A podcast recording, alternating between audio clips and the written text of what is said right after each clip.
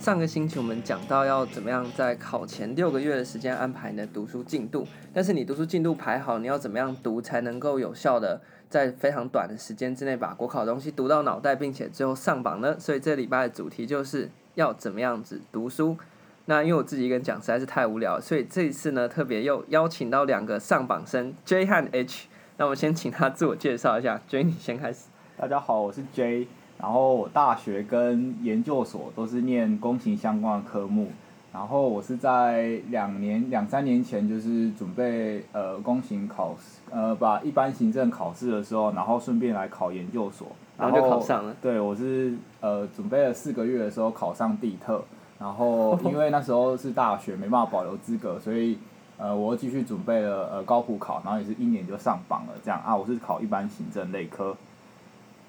啊，大家好，我是 H。我的大学的时候念的是文学院，那到呃硕士的时候才是念就是工行相关的科系。那那个时候就是在大学毕业的时候决定要考公职，那在呃准备一年之后就是考上高高普双榜，然后那时候也是顺便考了研究所，那就现在呢就回到研究所念书这样。因为大家都是顺便考的。对，后来发现就是台台大的以外的考生都是准备高普考，反正那些科目都一样，就顺便考一个台大的 公差所。结果呢，只有我们台大本科系的学生是认真在准备研究所考试，然后呢没有在认真准备国考。结果后来对后来进研究所之后才发现，怎么其他学校的同学都考上了，结果都考上国考，结果只有我们还只有考上研究所而已。好，然后诶，可能也有很多人好奇说，到底本科和非本科有没有差别？那关于这个问题，哦，我自己是觉得啦，因为我本身大学就是念本科，但是我觉得大学的呃本科的教学比较偏向说，就是做团体报告，然后针对一个议题就是做深入的分析，然后可能上课会有一些辩论啊，我觉得它比较像是训练你的逻辑思维，还有口语表达，还有一些资料收集的能力。但是我本身我自己是觉得说，考国考的话，它是完全不同的一个方向跟准备的类型。所以如果你本身大学不是，我自己觉得你本身大学如果不是念本科的话，其实不用太担心，因为我觉得他们两个其实并没有，你如果是念本科的话，其实并没有对国考有非常非常大的帮助，所以我觉得不用太担心。哦，真的吗？但是我自己其实那时候在准备考试的时候，非常怕本科生，因为觉得他们呃本来就是念这个科系，那看到某些关键字其实会比较熟悉，就相对于我非本科来讲的话，所以我其实那一年来讲是有补习的。那呃就是比较详细的方法的话，我后面会再继续说。但是其实好像不是听说正大也是，正大榜榜单那么好看，也说是全部人跑去补习补出来的。基本上对啦，就是我觉得还是。准备国考是要靠自己，因为学校的方式比较像是就是，嗯，就我觉得它比较像是可以团体思辨，然后进针对一个议题进入深深入的分析。但是国考的话，我觉得基本上是考试取向会比较注重背诵方面的，所以我觉得两个准备的方式是比较不一样。当然也是有就是，呃，可能靠学校老师教啊，自己在家里准备考上的，但是这也是。我觉得是蛮少数案例，大部分的话，如果想节省时间的话，我觉得，呃，很多人会选择去补习班，是一个比较有效率的准备考试的方式。嗯，那所以你刚才说国考主要还是靠背诵嘛？对。那所以背诵的话，你的读书方法就变很重要，因为为什么有人看了一次就可以把它背起来，有人看了二十次还完全没办法理解？嗯。那所以接下来就进到正题，那所以我们就来讨论一下，到底大家那时候都是怎么样念书，就是准备的方式是怎么样做的。哦，那我可以分享一下我自己念书的方式，就我把它取我自己念书的方式，我把它取一个很中二的名字，叫“神鬼超前部署读书法”。呃，好啦，其实神鬼是多余的，就是呃，主要是我念书会超前部署。怎么说呢？就是呃，通常因为我自己有在外面补习，那补习班老师上课会教嘛，那我通常是在补习班老师上课前，就先把老师预计要教的内容自己在家里先看过一遍。那刚开始看一定是有很多都看不懂的地方，那我是觉得没关系，就是你要习惯那种看不懂的恐惧，但是你要静下心来把它全部看完。那老师上课讲的时候，其实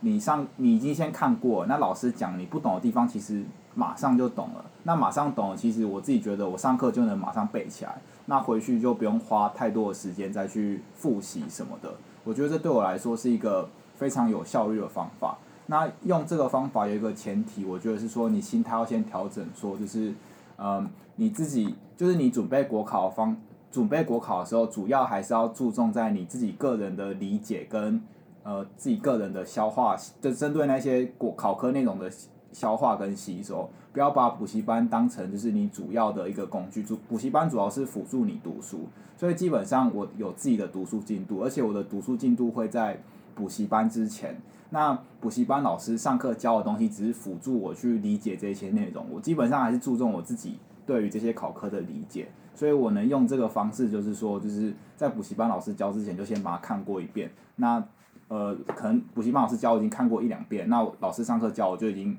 就已经懂，就就不懂的地方就懂了，那懂了自己就背起来。我觉得这是蛮蛮有效的读书方式。对啊，对，大大概就是这样。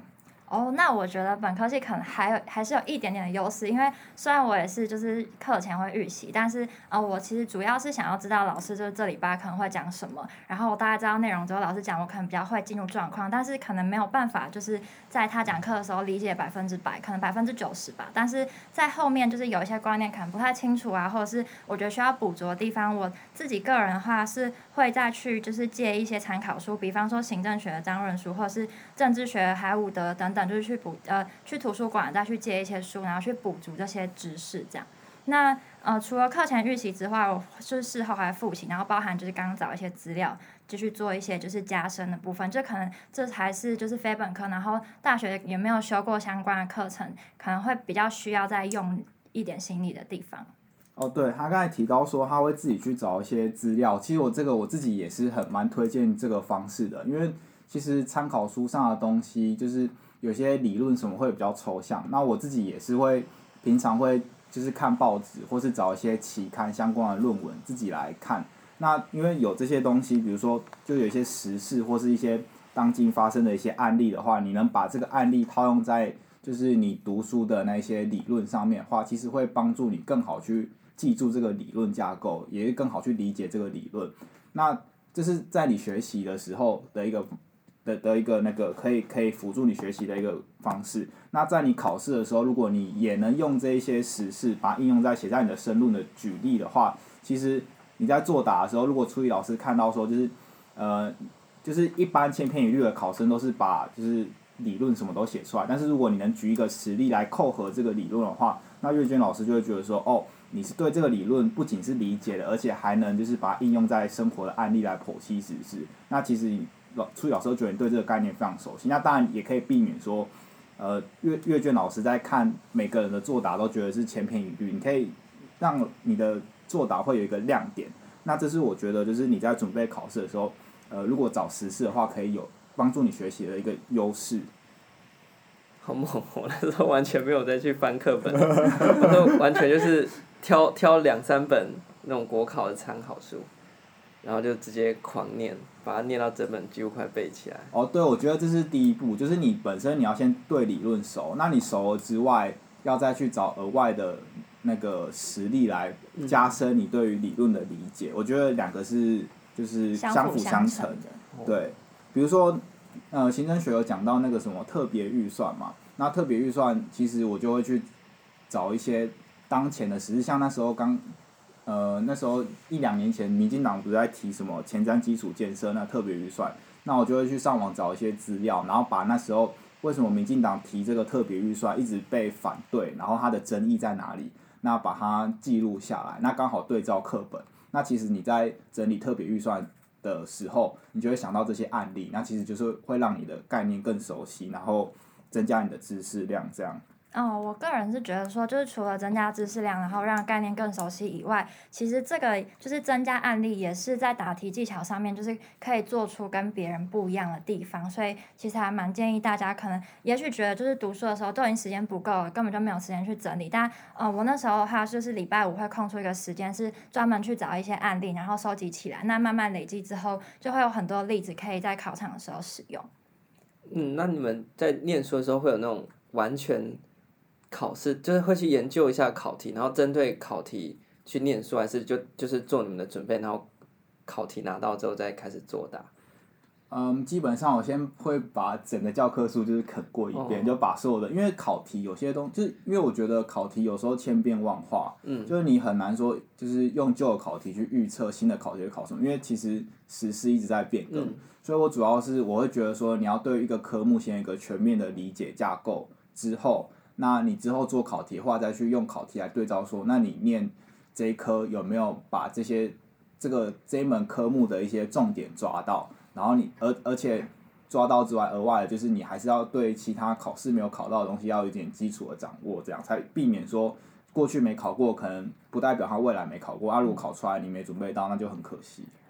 嗯，我蛮蛮同意 J 的说法，而且就是我们在就是在准备的时候，就是其实在就是嗯就是在 run 考题的时候，因为其实补习班的书上面其实都会有一些就是考题的整理，但是其实呃还是可能会需要自己去看一些就是。呃，研究所考题，因为其实就是出题老师基本上是重叠性蛮高的，然后而且他们在研究所考题，他们可能会比较用比较艰涩的文字，然后去讲一个，但是去讲一个概念，就他们想要考的概念，但是在呃高普考的时候，他其实是用很简单的方式，也许你会看不出来他到底真的想要问什么，但他会在研究所的考题就是直接点出他到底要讲什么，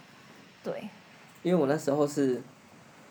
所有的东西我大概念过一两轮，就像你讲，我先把这个科目到底在干嘛搞懂之后，嗯、我就去研究考题，哦、然后研究考题一直讲说，因为你从十年的考题真的是看得出一个趋势，就是你知道这十年的考题读完之后，就办法抓出说考试大概都怎么考，嗯、而且我把每一个考题它的考点在哪边就直接标到我的那个书的目录上面，哦、所以我就看那个分布图，我就大概知道 说他考试怎么考，他都主要是集中在哪几个考点，像最近治理就。非常爱考，像政策的行销最近也很爱考，所以大概有几个大的方向。然后我就倒过来，就是我我是先把考，我是为了这个考题去设计我的念书的方法，所以他特别爱这么考，或他特别爱考这个单元，我就把这个单元念到非常的熟。但是也不是说其他单元就不顾，而是说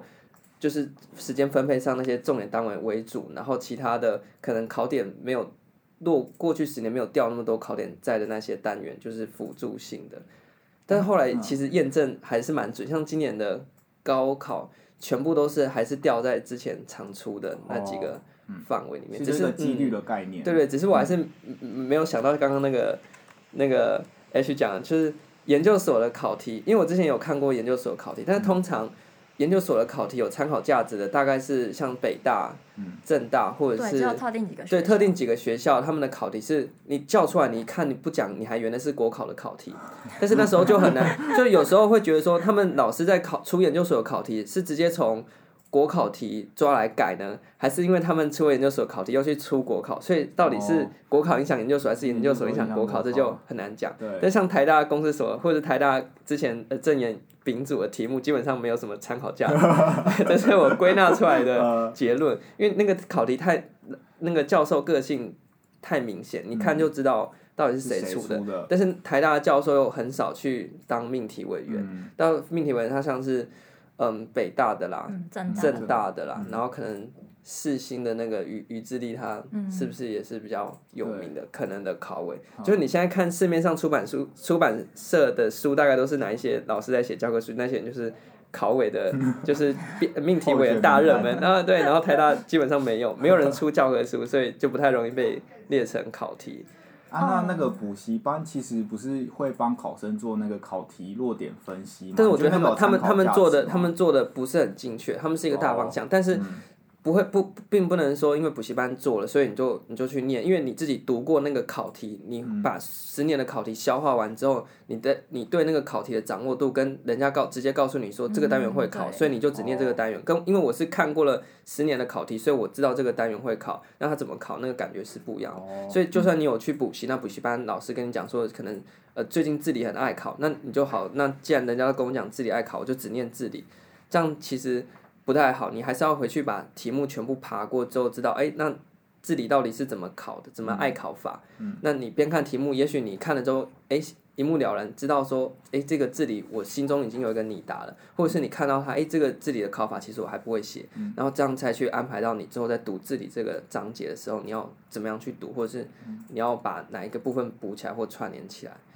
对，所以重点还是回归到补习班，基本上是只是辅助。对，我觉得补习班是辅助而已。对，但是自己还是要了解。对。但是其实如果以我就是非本科系来的话，其实会比较呃，就是会觉得说，如果我用考点去读，会有点就是不太稳，就是会自己还是有点担心，就是还是会比较像哎，就是 J 刚说的那样，就是先有读个大略的，就大家就是基本上知识都会要大略的了解到。然后之后再去补，就是考前再去补强那些考点。那其实我后来有发现，就是就算这些考点并不一定是自己原本会的，但是像我自己有修管院的课，所以那个概念其实也是可以通用到，比方说像是公共管理上面的概念，就并不会说就是可能自己就没有读到那个 part 就不能写。就是还是可以用管管院的概念，然后把它就是写活一点这样子。因为你不觉得行政学或者行政学衍生出去的科目，其实大概都是在讲故事吗？就是那些东西而已啊。那所以你只要概念掌握到的话，就是看谁你有办法掰出 掰掰出那些东西来，就有办法做了。不像数学，数学就是会就会，会就会，不会就不会。而且近年的考题有一个趋势，就是它越考越活，就是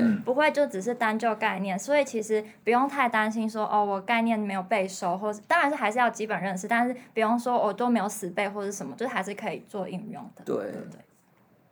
那我还可以再补充一个，就是我念书的方式，就是。呃，基本上我刚开始一开始准备的时候，其实我提到说我会超前部署嘛。那我基本上第一次念的话，其实我不会花太多时间，因为刚开始看一定有很多看不懂。那我会大略的，比如说行政法或者行政学，我可能花个半个月或一个月的时间，把所有整本教科书都看过一遍，就是心中对于这个科目有一个大概理解的掌握之后，那你其实后面后面念的随着次数增加，你会对这个科目越来越熟悉，因为。其实我看过很多朋友或是其他考生的话，其实，在一开始准备的时候，会很拘泥在于说一些细节他看不懂或者什么。但是我觉得那些细节看不懂，一来考试不一定会考，二来他他就是可能会拖累你读书的进度。那这些会等到说就是。补习班老师讲解，或是你后来越读越熟悉之后，慢慢会把这些细节就自然就懂了。对对对，不要一开始第一次不懂就一直卡在那。对对对，就是我觉得说，就是你不要一开始看不懂就一直卡在那边，反而是说，我觉得一个好的读书的策略是说，就是你一开始就把说一就是单一个科目就单一个科目来讲，你就先把这个科目的架构大概掌握，快速的掌握之后，那你在随着后面，就是你快速念过之后，那。我觉得你可以增加你读书读这一科的次数，就是你因为啊对，还要再讲一个，就是之前就是你可能如果在准备国考的时候，很常听学长姐说哦，你把某一本教科书念三遍以上，然后精精通念三遍以上就国考必上，但我觉得它是一个谬误，因为你每次念精神的集中程度跟你理解的程度，还有就是一些对，就是会每次都不一样，所以不是说你念三遍就一定会上。啊，其实就我自己而言，比如说像行政学的教科书，我到考试前其实不止念了三遍，可能念了可能念了七八遍以上吧。念七八遍就可以考上。八八九遍、十遍以上，所以不要用次数来看，而是说就是你对这个科目的熟悉程度。所以我觉得不一定是要念三遍，而是说就是，呃，如果你一开始念就大概有个大概一个模糊印象，那你越到后面的话，你越念速度越快，然后越念越深的话，其实。会不止三遍，那我觉得说，就是你你刚开始念的话，其实就快速念过去，不要在一个地方卡太久。你要先对一个科目有大概的掌握之后，那你在后后来慢慢增加你念的次数之后，其实你会越来越熟悉。对，这是我一个读书的比较特别的方式啊。所以大家好像都是蛮重视那个次数，就不是我要一次念把它念得很深入，而是我可能可以很快的读过去，但是我在考试前我总共加起来次数要要去累积，对，去累积，不断的重复的读你的那一本，对，去熟悉，就是你要一个宏观的架构，把它建立起来，有点像盖房子这样，嗯、先有一个骨架之后，大概知道每一章的重点内容是什么东西，那它的理论内涵啊。然后你举例举了出来，后面那些细节其实你再慢慢去补它，这就是一个累积的过程，我觉得，而不是一开始就要先注重那些小细节。那如果你小细节一直一直注重那些小细节，后来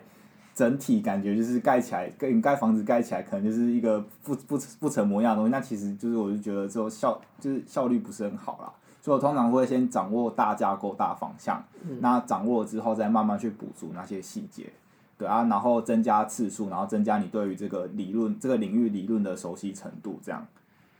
嗯，但听起来好像其实大家的方法还蛮像，因为我那时候剩六个月的时间，就认真准备起来剩六个月，啊、然后我那时候就参考那个你知道闪电战的打法，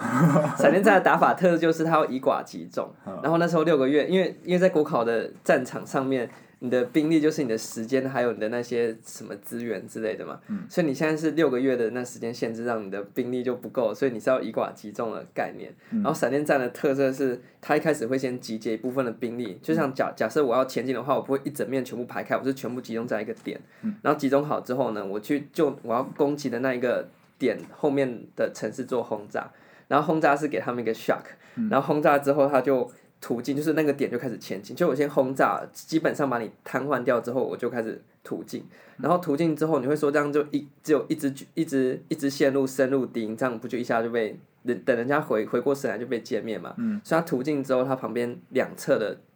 就是支援的部队要去协助包抄，嗯、就我中间进了一支之后，左右两边要协助包抄，嗯、然后等到我把对方那个范围全部都包起来，就中间一支旁边两支包起来之后，我最后就是席卷，然后把它整个区歼灭掉。哦、然后所以在国考那时候就是参考这方，所以是集结的集结就是你要把所有的资源，就是你要读哪一本参考书，你就要确定好，不要到考试前还在换书，对，不要不要一直念自己不熟悉的东西，你要熟悉的，就是你念过的东西要一直把它重复的，不要想说哦这这本我已经念三遍了，不然换个。解题书来看看好了，不然换换个呃考前架构书是冲刺书来看看好了。就是你的那个集结点要集结很明确，你不能一次开个三四本书在那边念。对啊，然后每一科都不每一本都不熟。对，然后你集结好，决定你要读哪哪几哪几个教材之后，再来轰炸轰炸，就是他刚刚讲的，是讲的比较酷一点叫轰炸，其实就是把所有的大概念先 run 过一遍，因为轰炸就是没有那么精确，我就炸弹随便丢嘛。所以翻到读书上面就是像假设行政学，我就把行政学大概有什么样的架构。我不一定知道它的细节，但是我知道它整体的脉络大概长什么样子。嗯、然后轰炸完之后开始途径，途径就是你轰你你读的那几个章节或者是那几个小节那个架构底下要衍生出去的内容。嗯、像它可能传统理论时期底下有好几个学者，嗯、那我现在途径的阶段，我就是要针对这些大的概念，可能微波，然后呃 Wilson 底下他们到底讲什么去、嗯、去做。然后下一个包抄就是你你如果只做一条主脉络的话，你当然也是可以上上考场，只是。可能没有那么灵活，对。就是那条主线你被断了就没救了。嗯、所以包抄的概念就是那些发展出来的次概念。要广，对，要广，像是在那个公共政策里面，嗯、那我们就要讲那个政府在议程里面不是有扮演呃四种角色嘛，嗯、就什么二组啊、鼓励啊，那这部分就会延伸出去就是权力的三面向嘛，嗯、就是可能那个就第一种第一面向道尔讲的。命令行动，然后第二面向就是那个偏差，对偏差动员或是命令不行动，所以这就是延伸出出去的概念。它会变成有点像心智图的概念。对对对，所以我一开始我要先把我主脉络的大点站好之后，我开始把主脉络的小点也推广下去。接下来我就要开始把一些旁旁边衍生出来的一些小概念也要全部穿插进来，这样我作答才会。丰富，不然就像是一般考生去开始把他脑袋背的全部写下去，然后那考委同样的答案看过几百遍，他就改到后来就很不爽。然后包围之后，那个席卷界面就最后一个阶段，因为你那时候已经把，而且要搭配刚刚讲的次数要一直累积，嗯、所以念到后来大概七八次之后，你已经主概念和那些分叉出去的那些小概念，你是会看到一个整体性的。嗯、像是我读到那个政府议程的时候，政府在议程扮演的那四种角色，我就只对应到啊，就是权力的三面相，然后权权力的三面相像是对再可以对对出去，像第二面向。就讲那个 non-decision bias，嗯，嗯，然后又又又对到又延伸出去，所以最后是整个学科其实前面它对会融会贯通。然后最后你去考考试的时候，你就可以发挥以寡击众的功能。但是，一般不会打的人，就是把那种只剩六个月的时间，然后你你的你的你的资源就没有那么够，然后你还在跟人家搞焦土战。焦土战就是从第一页开始啃，然后第一页啃爆了之后，再开始啃第二页。但是那个行政光行政学大概就六七百页，你读到七百页，你大概前面一半全部忘光。所以你如果时间不够，还要打焦土的话，你根本就打到后来你就自己焦头烂额而已。对，所以我那时候。或者整理起来，好像大家的看法是蛮像，就是由由大而小，然后次数不断要去累积。但其实你这样就是也讲到一个，就是做笔记的概念，就是其实用心智图把它画出来之后，那我之后事后要去复习某一个概念，也许我把后面遮住，然后想前面，或者说我把前面遮住，想后面它可以做出什么分支的话，其实好像也是一个复习蛮不错的方法，因为。就是刚刚其实你们都讲到说，其实你们读了很多遍，那因为我就是因为非本本科系，然后时间有点不够，所以我其实只有读过一遍。对对对，一遍我刚刚很心虚，但是我在做笔记上面其实用就是用的功，就是用的方法就是像刚刚说的，就是用心智图的方式。那这样就其实法科也可以这样做，就是有点像，而且在最后准备考试，就是快要考试的时候，其实就。比较像是可以跟自己玩一个游戏吧，比方说我遮住前面的概念，但是我去回想后面的概念，但是就是最终的呃概念也是比较像是说我去理解这个东西，而不是说把课本从第一个字背到最后一个字这样子。嗯，但其实你说你念一次，但是你在整理心智图和你在对，其实 我花了一段，那个也是好几次的概念，嗯、你也是不断的在动脑。但是就是数，就是如果是读的次数的话，对我来说是还好。当然就是。应该说读的次数不是最重要，而是说你有没有理解这个概念，嗯、然后你有没有把它整理成就是你可以理解的架构。这样子。嗯，因为如果你自己不理解，然后他就一直啃那本书，你大概再念一百遍，你也没感觉啊。哦，对，说到这个，就是有一个方式可以检验你自己有没有融会贯通的方式，就是其实你念完一章之后，你把课本合起来。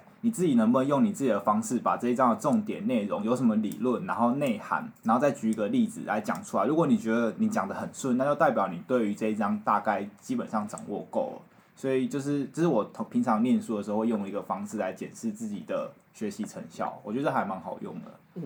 那所以嗯、呃，再整理一下大家准备的时间。你说你那时候准备四个月直接去考，然后就考上了。对啊。好猛哦！我那时候八月，我还记得我刚从德国回来，然后八月八号那天去报补习班，然后就开始准备。然后年底地特就对，然后年底地特就上了，对吧？你是报三三还是？我报四啊，因为我那时候大学还没毕业，所以不能报不能报三的，对啊，可是上也没用啊。四四也是不错啊，很多人也是在考试，对啊，就是我觉得啦，就是你按部就班的念，基本上就是然后配合着补习班。那你那时候一天大概有多少念书时间？是整天都在念？呃，没有哎，其实我自己是。觉得我自己一天大概花六到八个小时念，因为我觉得说，因为我有看过很多考生，其实都每天就是哇，早上比如六七点就起来念，然后念到十二点，然后吃饭半个小时，然后再继续念念念念念，然后念到晚上，比如说十点啊，念到晚下午，比如说六点，然后再吃饭半个小时，然后继续念念到晚上十二点，就那种做就是当兵的那种。很非常规律，魔鬼训练，对魔鬼训练，对。但是我是走这个路线，就是，但我没有，我没有六七点啊，我我没有六七点起来，我大概就是九点十点，就是我觉得还是要衡量说你你在那个读书时间到底是不是够清醒，或是。如果脑袋混沌的话，我觉得停一下是 OK。可能有些人也会去运动啊，或我自己也会拨时间运动。但是我觉得重点是你坐在那时间，你要确定你是清醒的。那读书时间就是每个人会不太会不太一样，对，跟、嗯、要跟我觉得要根据自己的状况去衡量。因为我自己的状况就是我不习惯就是念那么长时间，因为我觉得念到后来就是你精神涣散的话，是学习效率也不好。不好嗯、对，所以其实我会不如说花少一点时间，但是这个时间内就是你都非常的集中这样。那其他时间对啊，全集中 呼吸，没错，我超爱这个。然后就是其他我也会去，就是规律作息，我会我一定固定每天都有运动的习惯，这样。然后三餐正常，然后我也不习惯熬夜，就是累了差不多十一点十二点就去睡觉，然后早上可能睡到七八点，然后再起来念这样。那到下午的时候，可能比如说刚吃饱，你血液都跑到胃里面消化了嘛，那会比较昏昏沉沉的话。那我就安排说，我比较不需要耗脑，比如说去看一些报纸啊，然后把报纸上有些那个案例什么时事记录下来，或者是比如说看一些期刊那种，就是比较轻松的方式，就是可以根据你的作息去调整这样。对，所以我自己也没有把手机停掉，就是 想滑的时候还是会滑。对，就是还是要安排一下休闲。但是会控制自己滑的时间啊，避免自己滑的超过时间。所以不用做到很死绝的地步。就是、就是如果你觉得你是适合那种。非常严以律己的读书方式的话，那你那你可以考虑，但是每个人还是得根据自己的最适合的方式。嗯、但是，但你们都觉得你们是严以律己的那一种？不是，我绝对不是。我那个动漫照看，然后羽羽球什么桌球 都照打，然后四个月就考上。电影电影照看，你这样叫其他人 情何以堪？哦，没有没有，我觉得休息是为了走更长的路，所以就算你在准备国考的话，其实。也要注意自己的，不用无限上纲到。对对对，不要把压力就是调的太大。嗯、我觉得还是要依照个人，嗯、因为我觉得就是对我来说，如果压力很大的话，感觉念书效率也不会很好。而且压力太大，其实会有点受限，就是你可能会呃会有一点就是不太敢，嗯，去直接发挥你的想法。这样的话，你的战力其实没有办法发挥到百分之百。就还是要适时的舒压。对，所以我觉得每个人念书还是要找到自适合自己的步调，不要说哦，别人每天都花多少时间，那我也要跟他一样。其实不一定，就是你还是得看看自己的情况，然后去做调整，对，然后找到最有效率的读书方式比较重要。没错。嗯，所以我们今天就找了三个人加我三个人来讲讲大家读书方法，但是呃，你不一定要完全依照某一个人的方法，因为还是非常弹性的。那刚刚也有很多次的提到，其实，在考试过程当中，你不用无限的上纲，说所有东西就只能以国考为准，然后把你原本的生活全部都舍弃掉。那这就延伸到一个主题，就是要在那个国考备考的那个时间，不管是四个月还是六个月或一年或更长，你要怎么样去调试你的压力？因为如果压力太大的话，到后来可能。你就还没考试你就崩溃了，对，弹性疲乏，然后越考越觉得后继无力，对，其实不是一个好的现象。所以在这一集我们就先分享了我们三个人的读书方法。那关于考试的那个准备期间要怎么样舒压呢？那就是下一个 单元的主题。那我们就等下一次再见，拜拜。拜拜。